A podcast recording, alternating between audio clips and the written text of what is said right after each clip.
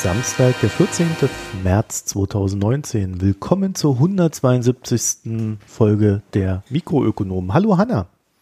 Hallo Marco. Ja, eine Not-Sonderfolge, obwohl ja eigentlich schon zwei Folgen hätten erscheinen sollen derweil, aber äh, irgendwie haben entweder alle Corona oder sind am Umziehen oder haben irgendwelche anderen Krankheiten oder müssen irgendwelche Lehrgänge für äh, wie heißt das hier, Telearbeit machen, hieß das früher, ne? Telearbeit.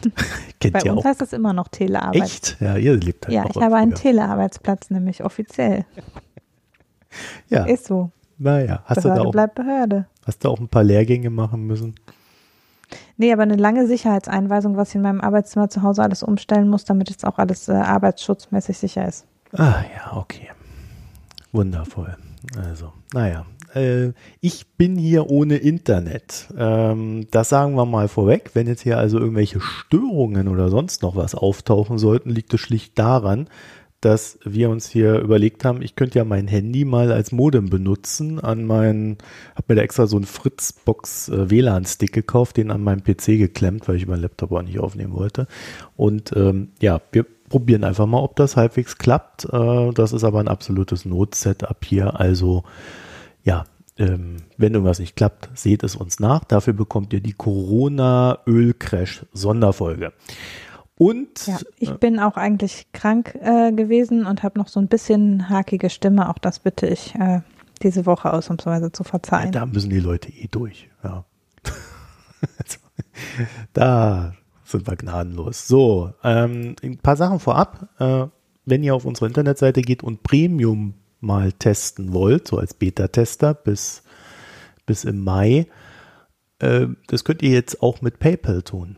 Weil PayPal hat uns nach einer langen Odyssee über Hotlines und verschiedene Support-Formulare und dann nochmal irgendwie anderthalb Wochen Wartezeit und äh, Rückfragen und so weiter, haben sie uns endlich gesagt, ja, okay, ihr seid jetzt für digitale Güter freigeschaltet.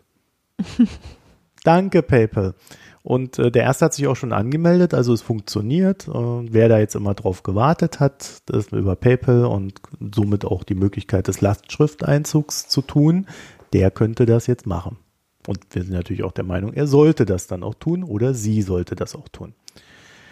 So, dann habe ich aufgrund des Umzugsstresses es nicht geschafft, das angekündigte Mikrogespräch zu äh, schneiden und zu veröffentlichen. Also es war einfach nicht möglich. Das war der stressigste Umzug, den ich jemals hatte und ich habe schon einige hinter mir. Ja, mein Urlaub, äh, danke Donald, ist auch abgesagt. Äh, das heißt, ich bin dann wahrscheinlich da. Das muss ich mir jetzt noch überlegen, wie das hier alles läuft. Äh, ich kann ja auch nicht mal so eine Woche Urlaub machen, weil ich darf ja wahrscheinlich gar nicht mehr raus demnächst. Ja, ist ja alles ganz schrecklich. Naja, Umso mehr freuen wir uns jetzt, weil ihr ja alle keine Ausgaben mehr habt, über Spenden und Daueraufträge und bedanken uns bei den edlen Spendern und Daueraufträglern der letzten Woche für die Treue und Zuneigung. Ja, und wer dann noch etwas sagen möchte zu den Sendungen, und da würde ich die aktuelle Gelegenheit doch gerne nutzen, weil es gibt dann ab und zu mal jemanden, aus dem es herausbricht auf Twitter, dass er das ja schon immer scheiße fand.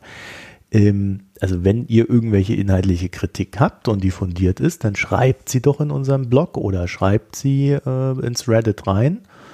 Ja, www.mikroökonomen.de und äh, mit OE und dann könnt ihr, wenn sie dann wirklich so fundiert ist, dass sie uns fundamental widerlegt oder äh, das eine interessante Diskussion ist, dann holen wir den einen oder anderen dann auch mal her, dass er uns das erklärt. Haben wir ja bisher eigentlich immer gemacht. So, kommt halt nicht so viel. Ne? Und wenn dann mal so ein frustrierter Tweet auf Twitter rumkommt, dann ist das keine fundierte Kritik. Ja, also so viel will ich dann doch noch sagen. Ja, ansonsten, wie gesagt, Reddit, Facebook äh, oder auch Twitter, da findet ihr uns als Mikroökonomen mit OE und da könnt ihr auch unter anderem auch Feedback hinterlassen oder per E-Mail mh.mikroökonomen.de. So, alle sonstigen Rituale entfallen und ich würde sagen, wir widmen uns gleich, Hanna, dem Coronavirus. Wir haben versucht, das so ein bisschen aufzuteilen, aber am Ende werde ich wie gewohnt viel zu viel quatschen und dann an Hanna weitergeben. Ja, Also seit äh, 11. März 2020 ist es offiziell. Die WHO nennt die Ausbreitung des Coronavirus eine Pandemie. Und in der Folge gibt es Notfallpläne noch und nöcher. Die Medien sind in Aufruhr und die Leute, die sich auf der Straße rumtreiben, haben sich zumindest mal halbiert. Zumindest wenn ich das so für Köln feststellen darf. Also es ist wirklich kaum noch jemand draußen. Und das an ich Freitagen. Bin hier quasi unverändert. Bei euch ist nie jemand nachts draußen, oder wie? Nee, nachts nicht, aber ich hab, also ähm, jetzt über nachts kann ich nichts sagen, aber gestern fand ich die noch so im Tagesverlauf fand ich alles noch ja. relativ normal. Also ich bin gestern in Köln zur äh, zum Feierabendverkehr mit der KVB gefahren und die war leer. Also nicht ganz leer, aber sie war so, dass alles völlig im Rahmen ist, wie eigentlich mhm. an einem Sonntag zu früher Stunde. Also es war erstaunlich wenig. Naja, aber wie wir euch schon angedeutet haben, entdeckt der Deutsche jetzt das Homeoffice.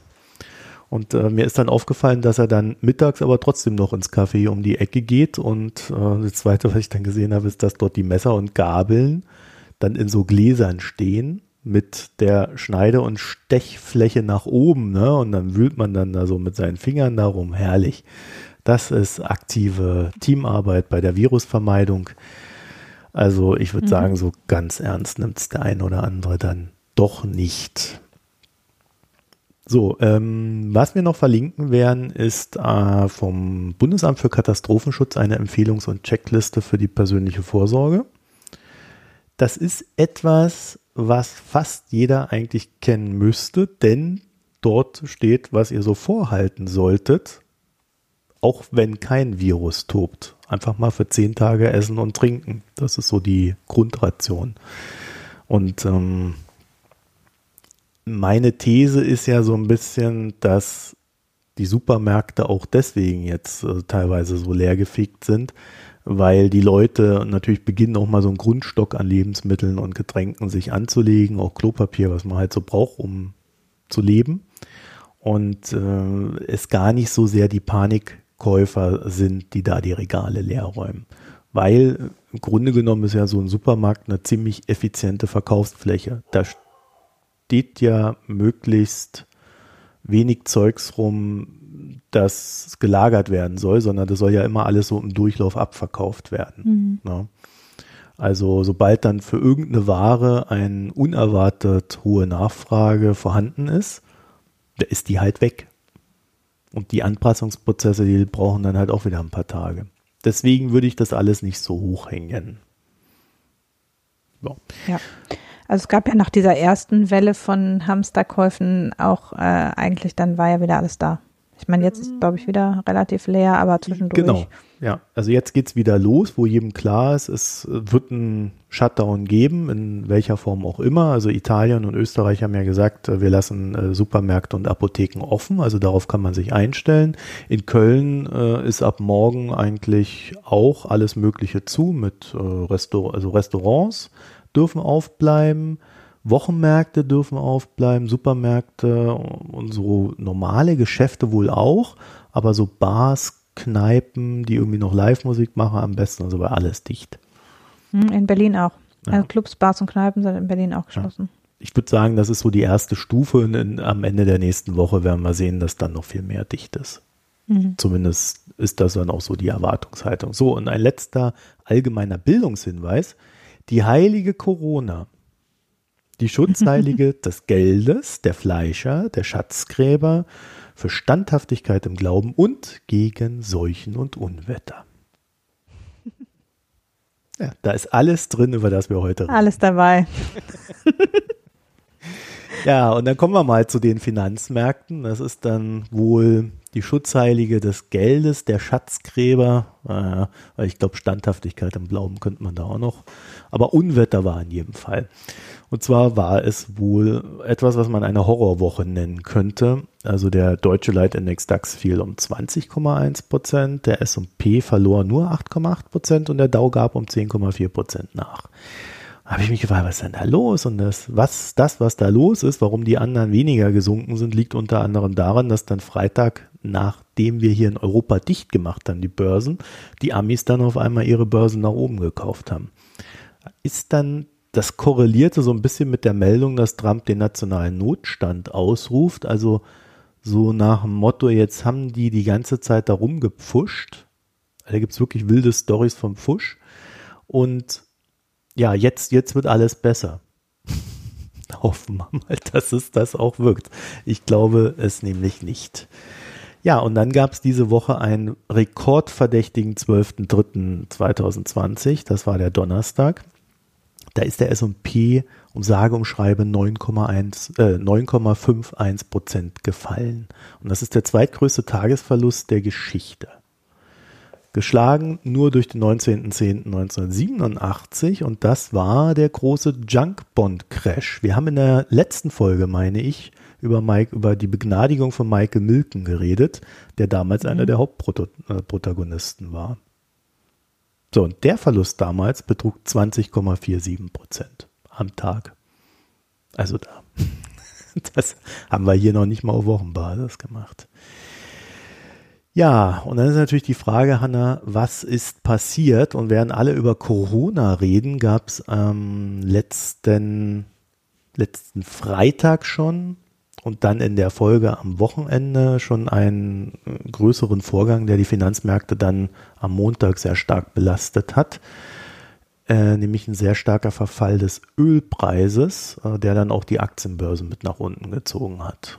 Und der Hintergrund ist, dass es am Freitag zuvor ein Treffen der OPEC-Plus-Staaten gab, bei dem sich die Alpha-Tiere Saudi-Arabien und Russland nicht auf eine Fördersenkung einigen konnten. Mhm. OPEC Plus das ist das altbekannte Ölförderkartell und zehn weitere Staaten, darunter Russland und Mexiko, aber nicht die USA. Und ich habe mal versucht, das zu rekonstruieren, was da passiert ist, weil das ist wirklich irre äh, vom Vorgang her und auch völlig unerwartet für alle Marktteilnehmer, wahrscheinlich auch für die beiden selbst. Ähm, Hintergrund ist, dass er jetzt im Angesicht äh, von Corona schon klar ist, die Wirtschaft äh, wird, das Wirtschaftswachstum wird schwächer ausfallen, wenn es nicht sogar eine Rezession gibt. Wir haben in China eine, zwei Monate mehr oder weniger gehabt, in denen es Stillstand gab.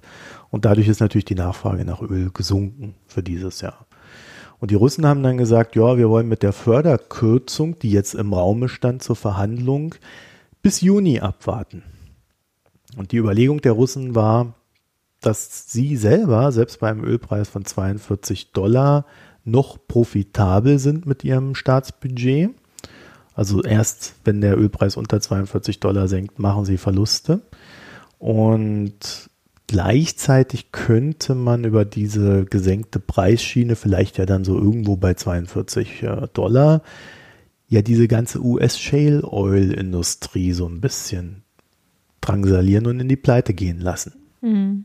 Denn äh, wir hatten es immer mal wieder erwähnt, die sind schon ziemlich mit dem Rücken zur Wand gewesen in den USA, da der Ölpreis bei 50 Dollar zwar noch ausreichte, um zu überleben, aber so im Angesicht eines weltweiten Nachfragerückgangs war eigentlich jeder Bank und jedem Geldgeber für irgendwelche Anleihen klar, also den Jungs sollten wir kein Geld mehr geben, das ist jetzt absolutes Hochrisiko. Das ist wie ein Optionsschein zu kaufen, der innerhalb von zwei Tagen tot sein kann. Ja, und äh, wie, wie soll man es sagen? Ne? Russland wollte Blut sehen und den Markt rabiat in, äh, um die US-Konkurrenz Konkurrenz bereinigen. Aber es gab auch noch einen Vergeltungsgedanken dabei, denn die USA haben derweil zwei Sanktionen gegen das russische Ölunternehmen Rosneft verhängt und deswegen waren die Russen entsprechend sauer. Also da spielten so verschiedene Faktoren mit rein in diese Überlegung, das alles erst im Juni zu machen. Und das ist dann halt, also die Ölpreissenkung, und das war dann so die Verhandlungsposition, mit der sie da reingegangen sind. Und die Saudis wiederum haben die Vehemenz dieser russischen Verhandlungsposition wohl ziemlich unterschätzt, da sie davon ausgingen, dass die Russen, wie sie es sonst halt auch immer gerne tun und getan haben im Rahmen der OPEC Plus, einfach nur ein paar Konzessionen haben wollen, also ein paar Zugeständnisse, die dann zum Beispiel darin münden, dass Russland einfach mal ein bisschen weniger senken muss als alle anderen und dadurch mehr zum Verkaufen hat und so weiter und so fort. Also man ist da wohl von normalen Geschäft ausgegangen. Gleichzeitig war bei Saudi-Arabien schon länger dieses Ding, wir trauen den Russen nicht, da man so das Gefühl hatte und vielleicht auch Hinweise darauf, dass Russland die zugesagten Förderkürzungen nicht eingehalten hat. Ja, also die haben, die Russen haben dann in dieser Logik nicht nur äh, ein paar Abschläge bekommen, mehr als alle anderen, sondern äh, haben dann auch noch versucht, alle anderen über den Tisch zu ziehen. Die Saudis mussten demnach die Hauptlast der Kürzungen tragen und entsprechend gut war da halt die Stimmung. So, und dann, wenn man das noch in dieser Rostneft-Logik betrachtet, sind und, und auch dieser Shale-Oil-Logik, sind die Saudis natürlich ein Verbündeter der USA.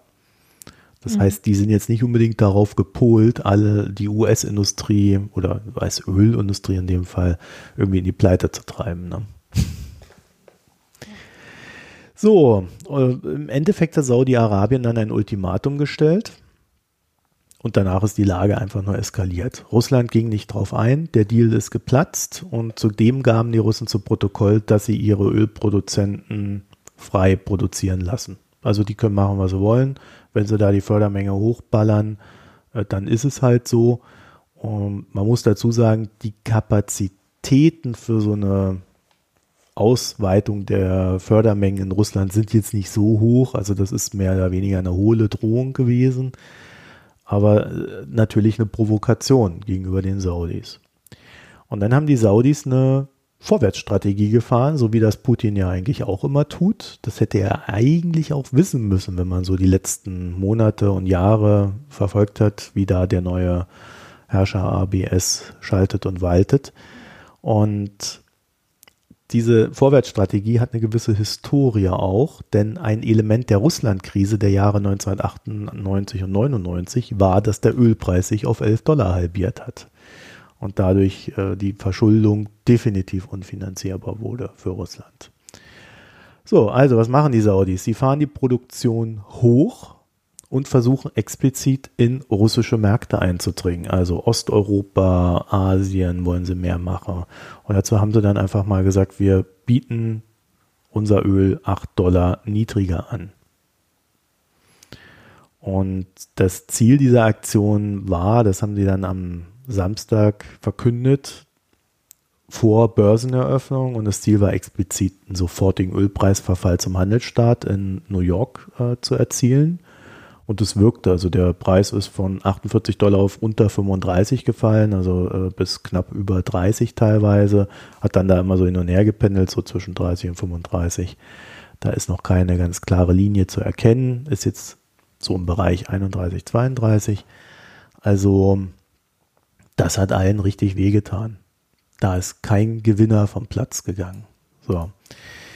Die OPEC-Staaten planen nun, also die normalen OPEC-Staaten ohne Plus, planen den Ausbau der maximalen Fördermenge. Das haben sie dann noch oben drauf gehauen. Also Saudi-Arabien, äh, hier UAE und so weiter sind da alle mit dabei. Und ja, Russland hat dann nur verkündet, dass sie genug Geld haben, um selbst bei Ölpreisen über 25 Dollar können sie viele Jahre überleben. Das meint dann wohl fünf bis sechs Jahre. Man sei halt gesprächsbereit, wenn denn die andere Seite da Gesprächsbedarf hat. es ist mhm. richtig, richtig eskaliert. Der Begriff Preiskampf, Preiskrieg ist da, glaube ich, völlig angemessen. Ne? Ja, und mir ist natürlich die Logik des russischen Vorgehens nicht so ganz verständlich. Natürlich, man kann dann sauer sein auf die Amis und was weiß ich was alles. Aber das ist schon ein recht hoher Preis, den sie jetzt dafür zahlen. Und ich weiß nicht, ob sie wirklich dieses Geld irgendwie wieder rausholen können. Denn selbst wenn diese Shale Oil Unternehmen in den USA jetzt pleite gehen, stellt sich ja dann irgendwo auch die Frage, dann sind die halt pleite. Also sobald der Preis wieder entsprechend ist, kommen wieder neue Unternehmen am Markt, die haben dann keine hohen Schulden und ähm, dann geht das Spiel von vorne los. Also so viel können die gar nicht verdienen, die Russen, um das wieder wettzumachen, was jetzt passiert ist. Ja, also ähm, in jedem Fall kann man sagen, für den Ölmarkt herrscht jetzt eine neue Realität und die da lautet, es gibt einen krassen Angebotsüberhang bei sinkender Nachfrage. Also das ist wirklich der perfekte Preissturm. Ja, und damit fing die Woche an. Hat mhm. den DAX am Montag erstmal um 8% nach unten geprügelt. Das war erst der Anfang. Das war der Anfang, ja. Ja, und für die Märkte war der Vorgang deswegen so bewegend, weil, wir haben es ja am Anfang schon mal gesagt, in den USA jetzt viele Junk-Bonds ähm, unter Druck geraten. Also man kann davon ausgehen, dass es viele Pleiten geben wird, viele Ausfälle für Gläubiger. Das sind dann halt meist Banken, Fonds, äh, die vielleicht mit Bankkredit gearbeitet haben. Also Anleihen mit niedriger Bonität. Das ist jetzt etwas, was gerade keiner haben will. Ähm, der Markt reagiert entsprechend, äh, es gibt wenig Umsätze, die Preise knicken ein. Also man könnte sagen, es bestand dann am Montag eine gewisse Angst, dass nun ein Kartenhaus zusammenklappt. Ja, und dann haben wir den Zusatzeffekt gehabt, Hanna, und dann kommen wir ja so langsam zu dir. Das Coronavirus wütete in Europa und breitete sich aus. Und ja, wir haben den Shutdown schon erwähnt und dann gab es ein groß, eine große Zusammenkunft der ökonomischen Größen in Deutschland und die haben etwas verkündet. Ökonomische Größe, also es gab wohl eine, eine Konsultation ähm, der Bundesregierung mit ähm, insgesamt sechs Professoren und einer Professorin. Sehr breit gestreut, was jetzt so die übliche Zuordnung im wirtschaftsnah versus arbeitnehmernah Spektrum äh, anbelangt. Also Peter Bofinger, Sebastian Lulin, Gabriel Felbermeier, Clemens Fuß, Michael Hüter, Jens Südekum und Beatrice Weder de Mauro waren beteiligt an diesen Konsultationen und haben gemeinsam am Mittwoch in der Bundespressekonferenz ihre zentralen Erkenntnisse vorgestellt. Ähm, ein Teil dessen fußt auf Papieren der Einzelnen, die, die auch vorher schon ähm, veröffentlicht waren. Es gibt unter anderem auf vox.eu ein ganzes Freebook ähm, mit Papieren zum Thema wirtschaftliche Implikationen der Corona-Krise, wo es auch um die europäische Ebene mehr geht. Und für Deutschland ähm, haben die ähm, ein 18-seitiges Papier veröffentlicht, in dem äh, auch relativ deutlich klar gemacht wird, wie die, äh, also wie überhaupt die wirtschaftlichen Implikationen entstehen, äh, mit denen wir rechnen müssen oder rechnen können.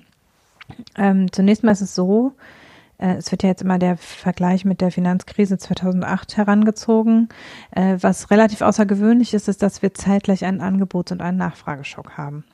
Ähm, wir haben äh, einen Angebotsschock deshalb, weil wir eingebunden sind in globale Wertschöpfungsketten. Das merken wir ja jetzt schon an der einen oder anderen Stelle, dass schon der Produktionsausfall in China alleine und das hat man ja gesehen, dass da eben relativ viele Sachen wirklich über längere Zeit runtergefahren waren. Also schon die Produktionsausfälle in China alleine haben dazu geführt, dass für Unternehmen weltweit die Vorleistungen knapp werden, es Versorgungsengpässe gibt an manchen Stellen. Ähm, insbesondere deshalb, weil die Unternehmen natürlich auf Just-in-Time-Produktion ausgerichtet sind, keine riesengroßen Lagerbestände haben, sondern eben damit rechnen, dass ihre Bestellungen eintreffen. Ähm, Wahrscheinlich wird dieser Aspekt sich sogar jetzt erstmal noch einen Monat oder so weiter verschärfen, weil zwar in China jetzt ja die Produktion und die, das ganze wirtschaftliche Leben langsam wieder anläuft, aber durch den, die Lieferzeiträume von ja ungefähr sechs Wochen quasi jetzt erst das, das niedrigste Level an Einfluss sozusagen ähm, erreicht wird. Und wir jetzt sozusagen bei den größten Produktions- oder Produktionsausfällen aufgrund von Engpässen und äh, äh, Zulieferproblematiken stehen. Zusätzlich ist natürlich so, dass jetzt, wo das Virus ja quasi zeitgleich mit den wirtschaftlichen Auswirkungen ist auch das Virus in Europa angekommen. Und ähm, da ist es jetzt so, dass wir natürlich auch mit Italien äh, eng verbunden sind, auch nachfrageseitig wir natürlich auf den industriellen Norden auch angewiesen sind in manchen Produktionsketten und das jetzt wegfällt. Und ähm, wir außerdem äh, natürlich jetzt sehen, dass äh, flächendeckend Leute ähm, äh, nicht mehr arbeiten können, weil Kitas und Schulen geschlossen sind. Es ja eine starke Empfehlung gibt, sich äh, nach Möglichkeit nicht am öffentlichen Leben teilzunehmen und deshalb auch eben ähm, viele Mitarbeiter entweder weil sie selbst erkrankt sind oder weil sie eben nicht mehr arbeiten gehen dürfen äh, oder in Quarantäne sind, äh, nicht äh, arbeiten können. Und da merkt man eben, dass der, die Beschäftigten schon auch ein wichtiger Input in der Produktion sind und dadurch natürlich die Produktivität in den nächsten Wochen und Monaten massiv sinken wird. Also auch selbst wenn ein Teil der Leute von zu Hause arbeiten kann, was ja bislang nur ein relativ geringer Anteil der Beschäftigten tut und da vor allen Dingen natürlich im äh, in den mittleren und oberen Einkommensklassen. Äh, es wird dringend empfohlen, dass möglichst vielen Leuten Tele- und Heimarbeit ermöglicht wird. Aber selbst wenn ein Teil das macht, dann werden natürlich trotzdem auch an anderen Stellen Leute in der Produktion ausfallen. Also sowohl Erkrankte als auch Leute in Quarantäne oder eben Leute, die auf ihre Kinder aufpassen müssen. Und ähm, in dem Fall wird logischerweise die Produktion in den nächsten Wochen und Monaten äh, darunter leiden, zurückgefahren werden. Und wir müssen ja auch gucken, auf welche Sektoren können wir im Moment unsere wirtschaftliche Aktivität quasi konzentrieren. Und es hat, es hat vorrangig natürlich, ähm, dass zentrale Infrastruktur und Gesundheitssektor aufrechterhalten wird. Das heißt, wenn es jetzt zum Beispiel Unterbrechungen von Lieferketten gibt, auf Basis dessen, dass die Logistik nicht mehr funktioniert, weil eben äh, Zugverbindungen äh, ausfallen, weil Flug, Flugpläne nicht mehr eingehalten werden oder auch eben, weil im Bereich der Lieferdienstleistungen Personalengpass ist, äh, dann muss man gucken, dass das natürlich erstmal auf diese wichtigen Bereiche beschränkt wird, also dass insbesondere der medizinische Sektor und die Lebensmittelversorgung aufrechterhalten werden. Äh, und dadurch werden eben zwangsläufig auch unter Umständen einfach Güter nicht von A nach B kommen, weil die, weil die Lieferketten unterbrochen sind auf Basis des Infrastrukturs, der Infrastruktur. Damit muss man rechnen. Das ist alles, was angebotsseitig passiert. Äh, das fängt eben gerade so an mit den Lieferengpässen und wird sich noch über einen Monat oder zwei auf jeden Fall aufbauen. Und dann eben, je nachdem, wie lange die Beschäftigten ausfallen. Das, äh, das kann man natürlich bisher noch nicht absehen, äh, wie lange wir tatsächlich mit einer wesentlichen Einschränkung auch bei den Beschäftigten rechnen müssen. Aber mit einer Einschränkung bei der Versorgung müssen wir halt auf jeden Fall schon auf Basis des chinesischen Ausfalls rechnen. Und dann kommt dazu, dass es natürlich auch nachfrageseitig und das ist eben auch der Unterschied zur Finanzkrise. Die Finanzkrise war eben im Wesentlichen auf der Nachfrageseite.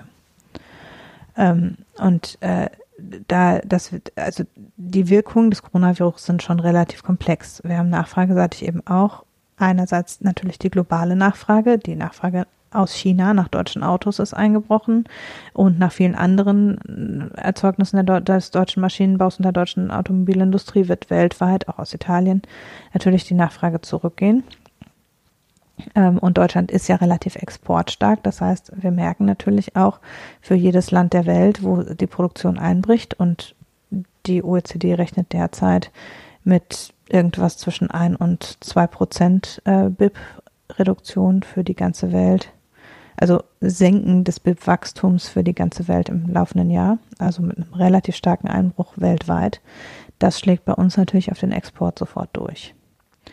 Und äh, dann muss man zusätzlich äh, noch sehen, dass auch äh, im Bereich Tourismus äh, die Nachfrage sinkt. Das wird ja, es war schon äh, vor zwei, drei Wochen klar, dass eben die großen deutschen Tourismusattraktionen in Bayern wie Neuschwanstein oder so ähm, äh, und Berlin massiv an Zulauf gerade aus äh, dem asiatischen Raum ähm, Einbußen hatten. Und das verstärkt sich jetzt natürlich noch, wenn auch innerdeutsch und innereuropäisch die Reisetätigkeiten weitgehend zum Erliegen kommen. Ich meine, nicht nur dein Urlaub, sondern auch der Urlaub von vielen anderen Leuten, gerade jetzt in Osterferien äh, werden sehr viele Leute auch, die innerhalb von Deutschland verreisen wollten, natürlich nicht verreisen können. Das heißt, da sinkt die Nachfrage nach Tourismusdienstleistungen massiv und der Tourismussektor ist durchaus für Deutschland auch wichtig. Und ähm, da ist damit zu rechnen, dass eben mit Einschränkungen der Reisefreiheit innereuropäisch da eben auch für alle europäischen Staaten es massive Einbußen geben wird.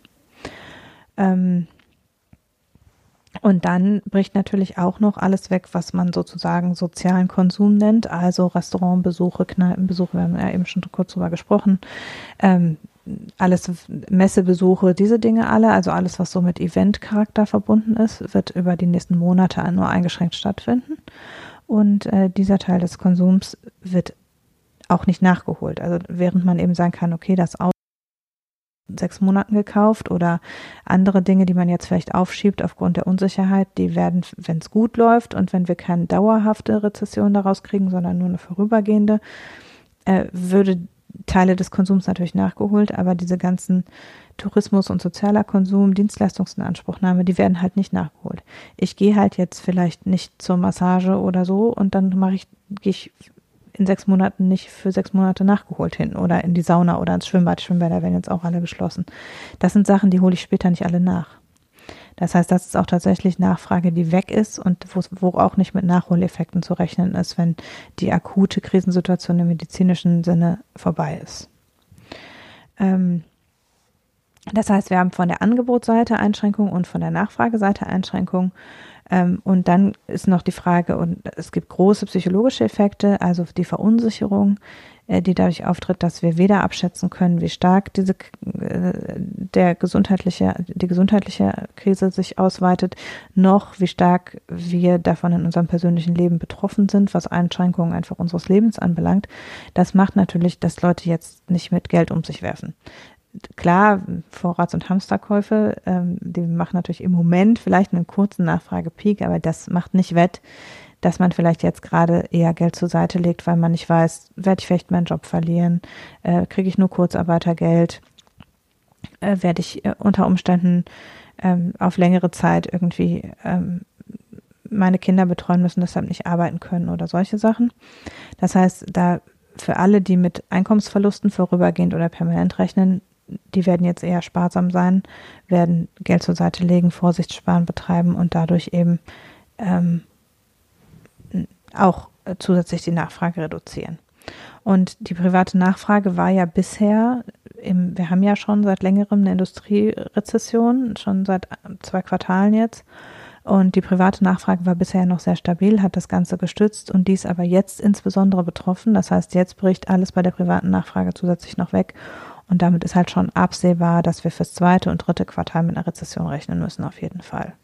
Und wie viel weiter darüber hinaus, äh, das kommt natürlich darauf an, wie schnell, also wie gut jetzt die Eindämmung funktioniert durch die verhängten Maßnahmen, äh, wie stark dadurch ähm, äh, die, ähm, das ganze, das Gesundheitssystem stabilisiert werden kann und äh, wie lange eben letztlich die Einschränkungen dann dauern. Das ist, äh, das kann man noch nicht absehen. Aber fürs zweite und dritte Quartal ist es halt schon relativ klar. Dann ist natürlich die Frage, was tut man da jetzt? Das wäre sozusagen jetzt der nächste Punkt. Und ähm, da ist zunächst mal, äh, was die Experten dann noch sagen, ist, dass natürlich ganz vorrangig die medizinische Versorgung als oberste Priorität angegangen werden muss. Das hat die Bundesregierung äh, ja auch schon ähm, angefangen. Also die, der Bund investiert ja auch im Gesundheitsbereich, vermutlich zu wenig, aber es werden eben zusätzliche Kapazitäten äh, aufgebaut im, im intensivmedizinischen Bereich. Es äh, wird auch versucht, Anbieter von ähm, bestimmten Desinfektions- und Masken und so weiter, ähm, eben Anbieter von verwandten Produkten auf die Produktion von Medizinprodukten umzustellen, soweit eben die Kapazitäten gerade nicht ausgelastet sind und das möglich ist. Ähm, und die Experten haben sich auch sehr klar dafür ausgesprochen, möglichst schnell, möglichst umfangreiche Eindämmungsmaßnahmen zu ergreifen, weil die Kosten, also auch die wirtschaftlichen Kosten, umso stärker steigen, äh, je länger man wartet und je ineffizienter dann die Eindämmungsmaßnahmen sind. Das heißt, sie sagen auch ganz klar, so schnell wie möglich, ähm, so schnell wie möglich jetzt eindämmen, damit eben ähm, es eine Möglichkeit gibt, überhaupt schnell genug auch wieder rauszukommen ja, äh, das ist das, was Sie so zu dem Entstehen sagen. Sie machen auch ein paar Vorschläge, was im Gesundheitssektor zusätzlich gemacht werden konnte. Vielleicht fängt man damit mal an. Äh, nämlich zum Beispiel im Ruhestand befindliches medizinisches Personal reaktivieren, die Arbeitszeit für Ärzte in Teilzeit vorübergehend ausdehnen, ähm, die bei der Schulung von äh, Schulen und vorschulischen Einrichtungen Betreuungsangebote für Kinder des medizinischen Personals schaffen. Das wird ja jetzt in manchen Bundesländern auch gemacht. Ähm, dann eben die Produktpalette von Firmen auf dringend benötigte medizinische Güter umstellen äh, und Beschäftigte des öffentlichen Dienstes zur Unterstützung des Gesundheitssektors heranziehen. Das habe ich mich auch schon gefragt, warum das nicht längst gemacht worden ist, dass Leute beim Gesundheitsamt die Hotline bedienen und so, die bisher im Finanzamt arbeiten. Ähm, und äh, wovon sie aber bitten abzusehen, sind eben Exportbeschränkungen für Sachen wie äh, Desinfektionsmittel und Mundschutz. Ähm, ja, und dann sind, ist die Frage, welche wirtschaftspolitischen Maßnahmen in Frage kommen. Und äh, da fangen die Experten auch damit an, was die EZB tun kann. Und da wollten wir auch ja eigentlich zuerst drüber sprechen, was die EZB jetzt sich überlegt hat, was sie tut. Ja, das war ziemlich unspannend, was die SPD, äh, SPD. Seht ihr, so, so weit ist es mit mir schon gekommen. Immer sofort erst an die SPD denken, aber zu der kommen wir ja später noch. Äh, was die EZB da gemacht hat, also eigentlich ja nicht viel, ne? Du hast ja gerade schon die, die Kontraktion beschrieben, die ja, vor der wir jetzt stehen. Das ist auch einer der Gründe, warum die Märkte so unter Stress sind, warum die Börsen so nach unten gehen, weil die Unternehmen oder das, das wirtschaftliche, die wirtschaftliche Tätigkeit der Unternehmen halt komplett neu bewertet werden muss. Und eigentlich niemand weiß, wo geht's dahin? Dauert zwei Monate, dauert sechs Monate, ja, aber da geht's halt dann um Geld. Ja, und die EZB hat erstmal so gesagt, ja, 120 Milliarden Euro mehr für Anleihenrückkäufe, Zinsen bleiben stabil und mehr Geld für die Langzeitrefinanzierung. Das war's. Mhm. Also sicherlich alles nicht verkehrt. Es ist aber auch ein sehr kleiner Wurf, der dann einherging mit einer naja, äh, vielleicht sehr ungeschickten Formulierung von Lagarde oder einer sehr gezielten Formulierung von Lagarde. Sie hat äh, gesagt, dass die EZB nicht dazu da sei, Spreads zu schließen. Dafür gäbe es andere Akteure und Tools. Äh, damit meinte sie den Unterschied der Renditen zwischen diversen Länderanleihen ähm, zum soliden Akteur. Das meint den Deutschen, und äh, alle haben natürlich sofort an Italien und ihre, seine Anleihen gedacht und äh, den Spread der Renditen zwischen italienischen und deutschen Anleihen. Der ist dann auch nach dieser Aussage sofort nochmal nach oben geschossen, weil die Erstinterpretation war, oh, das ist ein Ab, äh, ja, ein, also man, man geht in der EZB weg von diesem Whatever it takes, das äh, Mario Draghi da in den Raum geworfen hat in der Finanzkrise 2008 und quasi das Gefühl war, jetzt lässt man Italien fallen. Mhm. Ich habe mich mit dieser Erstreaktion da sehr schwer getan, habe da auch wirklich lange drauf rumgekaut und ich glaube, die Realität ist, die EZB ist nicht dafür da, Spreads zu drücken also die Spreads äh, zwischen den Anleihen drücken halt das Risiko aus. Das ist eine Sache, ja. die der Markt äh, findet. Ähm, und die EZB ist für andere Sachen da. Aber natürlich äh, ist sie für dieses Risiko da. Ne? Also wenn man sieht, Italien steht kurz vorm Exitus, dann wäre es hilfreich, wenn die EZB dann etwas tut gegen den Exitus. So wie man es halt auch bei Griechenland gemacht hat. Und da würde ich schon sagen, vom Wording, das ist so ein Versuch, die Deutschen mitzunehmen. Dass man weggeht von diesem, äh, von diesem gefühlten, es ist scheißegal, was passiert, wir werden es immer regeln. Und dass man wieder mehr hingeht zu einem, ja, wir werden es regeln, aber nicht mit allen Mitteln oder wir werden zumindest die Wortwahl so anpassen, dass alle, alle sich wohlfühlen. Irgendwie so.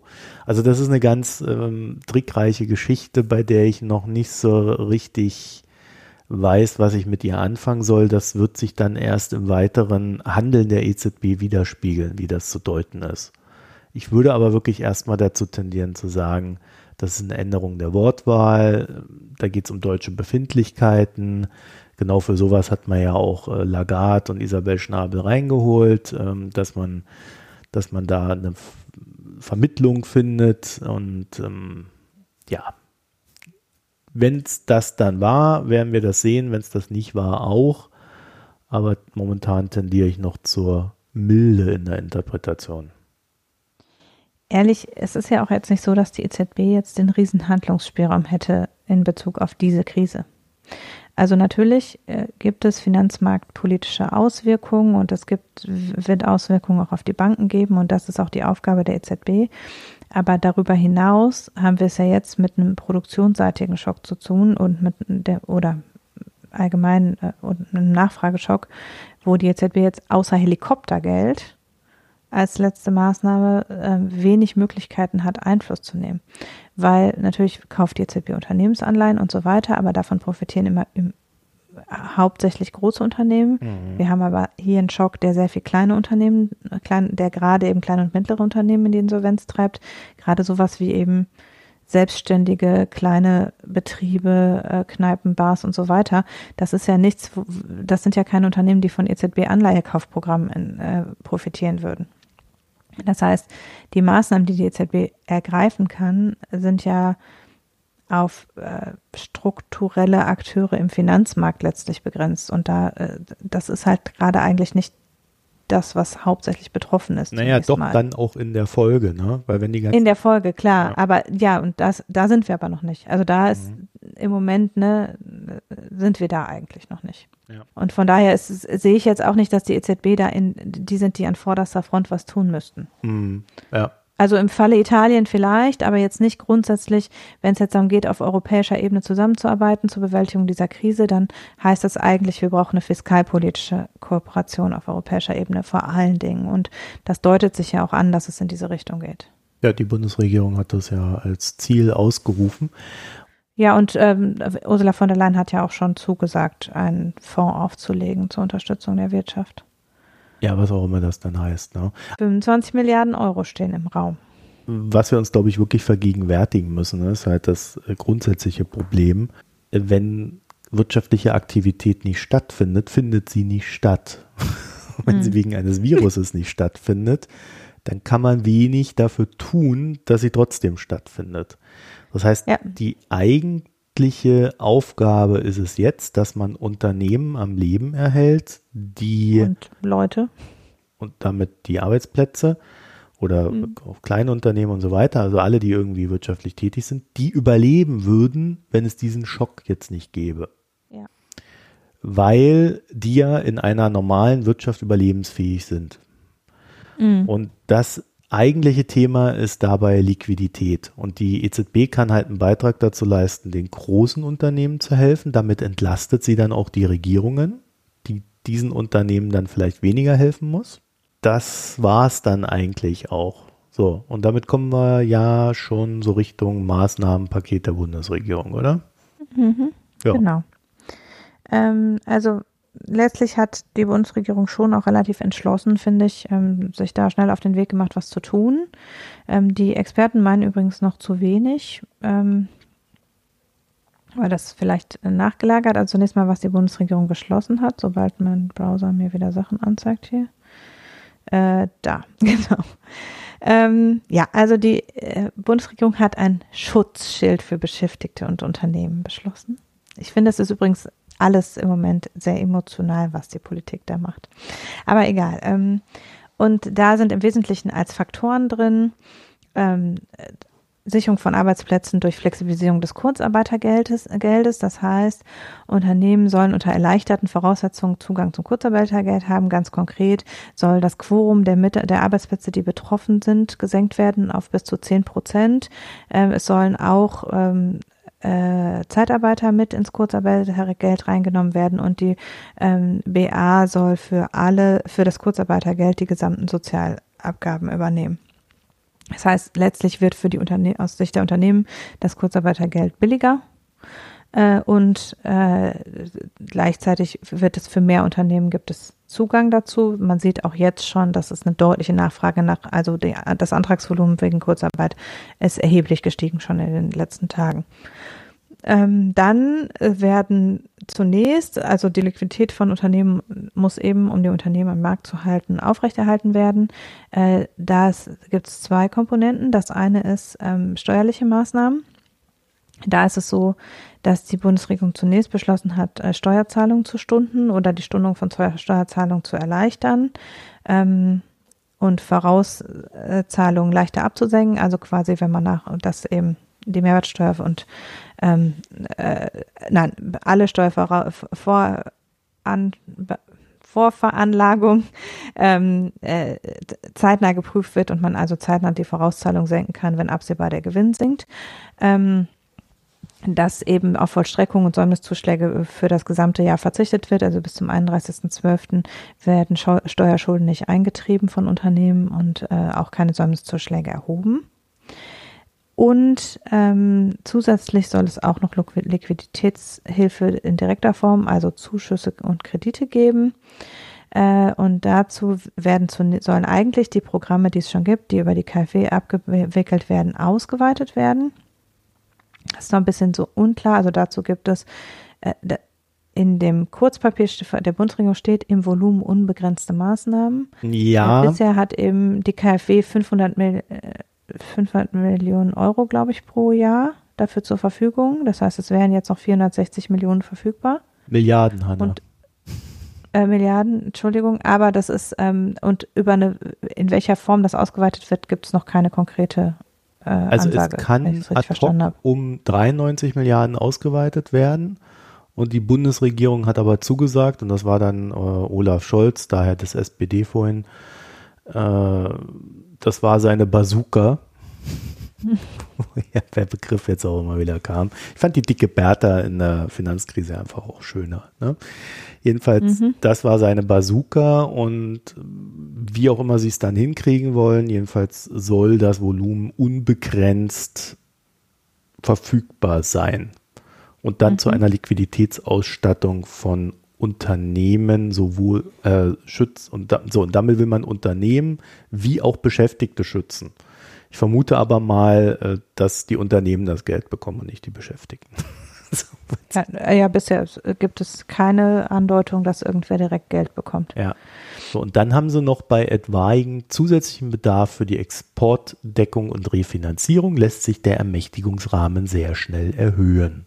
Also auch mhm. hier wird dann äh, wieder reagiert werden können, wobei das natürlich so ein nachgelagertes Ding ist im Sinne einer, das findet eh kaum Handel statt, Geschichte. Ne? Ja. Ja, und dann äh, unterstützt die Bundesregierung einen europäischen Zusammenschluss zur Bekämpfung und ähm, möchte sich also dafür einsetzen, ein koordiniertes und entschlossenes Vorgehen auf EU-Ebene durchzuführen. Das sind die bisher beschlossenen Maßnahmen. Ähm, Im Raum steht noch oder ähm, vorgeschlagen, auch von Expertenseite war noch, ähm, also natürlich muss man sagen, ähm, ausnahmsweise steht uns weder die Schuldenbremse noch die schwarze Null im Weg, denn für Krisenzeiten gibt es sowohl im europäischen äh, Fiskal- und Wachstumspakt als auch in der Schuldenbremse Spielräume, die explizit für Krisensituationen gedacht sind. Das heißt, wir können prinzipiell ähm, durch Neuverschuldung kann der Staat das Ganze stemmen. Mhm. Und außerdem müssen wir uns am, am Ziel der schwarzen Null ähm, ja ohnehin nicht festhalten. Das wussten wir aber ja schon vorher. Aber es ist auch gar nicht so notwendig, darüber zu diskutieren, weil eben es in, im Rahmen der Schuldenbremse Möglichkeiten gibt. Ähm, und dann ist natürlich die Frage, was könnte man noch weiter tun? Und die Experten haben sich zusätzlich dafür ausgesprochen, ähm, äh, die, äh, die Abschaffung des Solidaritätsbeitrags vorzuziehen ähm, oder die Teilabschaffung des Solidaritätsbeitrags vorzuziehen. Ähm, das sagen sie aber selbst, halten sie für vor allem eine psychologische Maßnahme, äh, weil ja klar ist, dass, äh, dass größere Teile der Bevölkerung davon gar nicht profitieren. Aber es ist natürlich so ein, das ist dann so eine Whatever it takes quasi äh, Message äh, dass man sagt, okay, wir äh, ziehen jetzt da Steuererleichterungen auch für die Bürger vor. Ähm, das wäre die, äh, wär die eine Sache, die noch möglich wäre. Und natürlich gäbe es prinzipiell auch die Möglichkeit, direkt an äh, Bürger äh, auch was auszuschütten, wenn es eben da Notwendigkeiten gibt. Also zum Beispiel für welche, die die Kinderbetreuung bezahlen müssen, nicht anders organisieren können. Oder für solo-selbstständige KünstlerInnen und so weiter, die ähm, auf, vor ganz besonderen Herausforderungen stehen, weil ihnen jetzt zum Beispiel durch diese Einschränkung des sozialen Konsums das gesamte Einkommen wegbricht. Mhm. Da ist dann die Frage, ob es da auch noch direkte Unterstützung für solche Personengruppen geben sollte. Das ist, dazu gibt es aber bisher noch keine Entscheidung. Naja, die Frage ist ja tatsächlich, was machen die denn jetzt? Ne? Also die haben jetzt keinen Job ja. mehr. Eigentlich müssten die jetzt sofort aufs Arbeitsamt rennen und sagen, äh, ich brauche Geld. Ja, und dann kriegen sie natürlich nur Hartz IV. Das ist natürlich schon ähm, auch ein herber Absturz dann, ne? Im Zweifelsfall, ja. Und das sind ja auch so Berufe, wo du, wenn du nicht extrem erfolgreich bist, ähm, auch wenig Rücklagen hast. Ne? Ja. Uh, ich glaube schon, dass man da, gerade wenn das irgendwie länger als zwei, drei Wochen dauert, dass man da eigentlich ran müsste. Und da gab es ja einen Vorschlag von Anke Hassel und Christian Odendahl, den ich aber ehrlich gesagt auch ein bisschen komisch fand. 500 äh, Euro Corona-Geld für alle. Ja, das ist halt so eine Gießkanne. Also das ist halt nicht sehr zielgerichtet, weil natürlich wird nicht jeder das brauchen.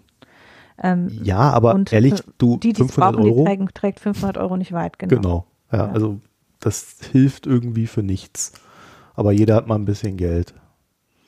Also das habe ich nicht ganz verstanden, den Vorschlag. Da, die haben wir noch ein paar andere Sachen drin gehabt, die, die besser waren. Aber 500 Euro ist irgendwie, entweder hilft es dem Falschen. Also wenn ich jetzt 500 Euro bekomme, freue ich mich. Ja, ich arbeite aber schon die ganze Zeit im Homeoffice und werde es weiter tun und äh, werde auch mein Geld kriegen. Aber ähm, irgendwie, ja, hätte, hätte mir das jetzt nicht weitergeholfen, weil ich es erstmal nicht gebraucht hätte, aber ich nehme es natürlich gerne so. Aber so ein Künstler, der kann mit 500 Euro, äh, kann er nicht viel machen. Also, ja. wenn er keine Rücklagen hat. Deswegen, da würde ich sagen, das ist ein ziemlicher Schnellschuss, der sicherlich gut gemeint ist, wo ich aber nicht so richtig sehe, dass er Sinn macht. Man müsste da schon zielgerichteter, der André Kühnens hat da vorgeschlagen, über die Steuer jedem äh, quasi, der arbeitet, 500 Euro zu zahlen könnte man machen, aber auch hier 500 Euro helfen halt auch hier nicht weiter. Also wenn, dann würde ich sagen, die Künstlersozialkassen wissen ja schon ziemlich genau, wer da Zielgruppe wäre. Ne? Ja, und also auch bei Selbstständigen, also die, es gibt einen Vorschlag von den Grünen, äh, wir können das Papier mal verlinken, äh, die, der das unter anderem, also in dem Papier ist noch viel mehr drin, aber unter anderem wird da eben gesagt, man sollte einen Fonds auflegen, wo auf Antragsbasis, also bei Nachweis von Einkommensausfällen, das kompensiert wird. Hm. Also dass einfach für gesagt wird, okay, für diese und diese und diese Berufsgruppen, die in, also quasi solo selbstständige Künstlerinnen und Künstler, ähm, aber auch zum Beispiel sowas wie Kleinstunternehmen wie Kneipen oder Bars oder so, die, wo kein Versicherungsschutz besteht und es zu starken Einkommensausfällen kommt, kann bei Nachweis des Einkommensausfalls äh, da eben ein Zuschuss gezahlt werden, der irgendwie die Differenz zu Hartz IV oder was auch immer deckt. Ähm, äh, und genauso eben für Selbstständige, äh, für äh, Alleinerziehende, die ähm, womöglich dann äh, Einkommensausfälle haben, weil sie wegen Betreuung von Kindern nicht arbeiten gehen können. Ähm, äh, Minijobbern, die einfach von heute auf morgen keinen Job haben können. Sowas, dass da halt Leute sind, die in prekären Situationen sind, dass die auf Nachweisbasis dann aus so einem Fonds was bekommen können. Ja. Und dann aber eben auch mehr als 500 Euro, sondern eben das, was sie brauchen. Genau, weil sonst hilft es nicht. Und äh, das finde ich, aus meiner Sicht macht das mehr Sinn. Mhm. Also ich habe mal mit so verschiedenen, naja, Geschäftsbetreibern in den letzten Tagen geredet, äh, weil ja auch diese Angst überall rumging. Das heißt, man muss eigentlich nur die Leute drauf ansprechen, dann reden sie ganz selig darüber. Und die große Angst, die die Leute haben, ist gar nicht so sehr, dass das Geschäft dicht machen muss, weil damit rechnen die alle schon sondern ähm, es gibt ja dann so Hilfsmaßnahmen auch von der Bundesregierung, wenn die Geschäfte dicht gemacht werden, muss das dann irgendwie die Gehälter übernommen werden und so weiter. Ne? Und die haben alle Angst, dass das Geld dann nicht kommt, weil sie der Regierung nicht trauen. Mhm. Und das, das ist eigentlich viel katastrophaler. Äh, das liegt natürlich an so Sachen, die sie früher gemacht haben, wie diese 2000 Euro in 2008, wenn du dir ein Auto kaufst. Das war unglaublich schwer zu bekommen, diese Zulage. Die Leute haben sich dann ein Auto gekauft, haben dann den Antrag gestellt, da hieß, oh ja, da ist die und die Bedingung nicht erfüllt und das und das hat nicht gestimmt. Und dann musst du das und das Formular noch nachreichen und so weiter. Also da konntest du dann von Pontius zu Pilatius rennen. Und äh, aus dieser Erfahrung heraus gibt es halt bei vielen äh, so ein gewisses Misstrauen gegenüber der potenziellen Hilfsleistung, die da auch dann wirklich kommen müsste. Und das halte ich für ein viel größeres Problem als alles andere.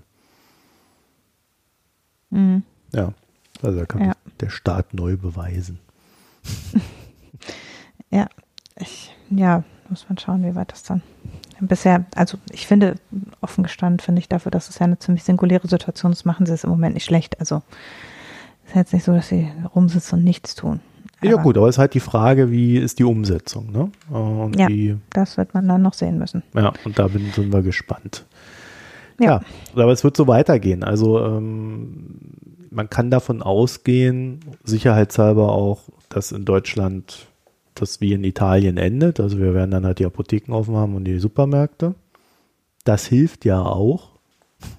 wie die ja immer so schön schreiben, man muss ja die Kurve flach halten. und was ich ganz interessant fand, ich habe ähm, so mit so einer Asiatin die Tage geredet und sie meinte, es ist so unglaublich, wie ängstlich die Deutschen sind.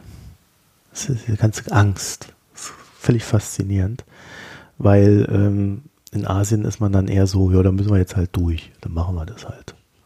Während der Deutsche dann doch mehr gegen die Realität und das, was die Natur ihm aufbürdet, kämpft. Fand ich einen ganz interessanten Gedanken. Und da ich jetzt hier nichts mehr auf meiner Liste stehen habe, Hanna, würde ich sagen, sind wir durch, oder?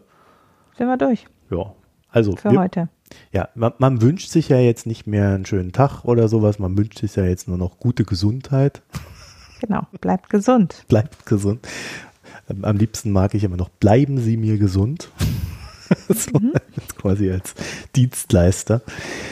Ja, äh, aber wir gucken dann, dass wir nächste Woche wieder eine normale Folge hinbekommen, wenn ich Montag dann mhm. Internet habe. Und dann wissen wir sicherlich auch mehr über das, was hier in Deutschland passiert. Ich glaube aber nicht, dass wir große Angst haben müssen um irgendwie Versorgung oder so, sondern das, das sind eher so Probleme, die auftauchen könnten, wenn das Virus weltweit irgendwie noch so, äh, ja, mehrere Monate wirken würde, sodass gleichzeitig mehrere Regionen betroffen sind, also nicht die eine Region nicht mehr die andere mitversorgen kann und so weiter. Ne? Mhm. Momentan würde ich da noch keine Ängste haben, also wer da wirklich glaubt, einen äh, Hamster-Einkauf machen zu müssen, kauft doch einfach stetig und regelmäßig, dann habt ihr das auch. Gut, in dem Sinne, dann wünsche ich euch eine schöne Zeit und bis ja. bald. Tschüss. Tschüss.